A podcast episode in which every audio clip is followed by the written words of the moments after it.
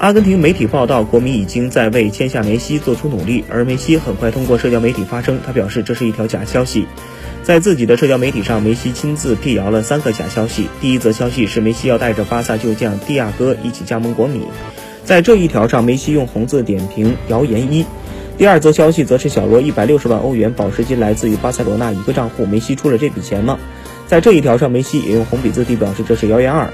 不久前，梅西与老东家纽威尔老男孩也传出了绯闻，梅西对此进行了第三次辟谣。这家媒体几周前所说的与老男孩有关的新闻也是假的，谢天谢地，没人信这些消息。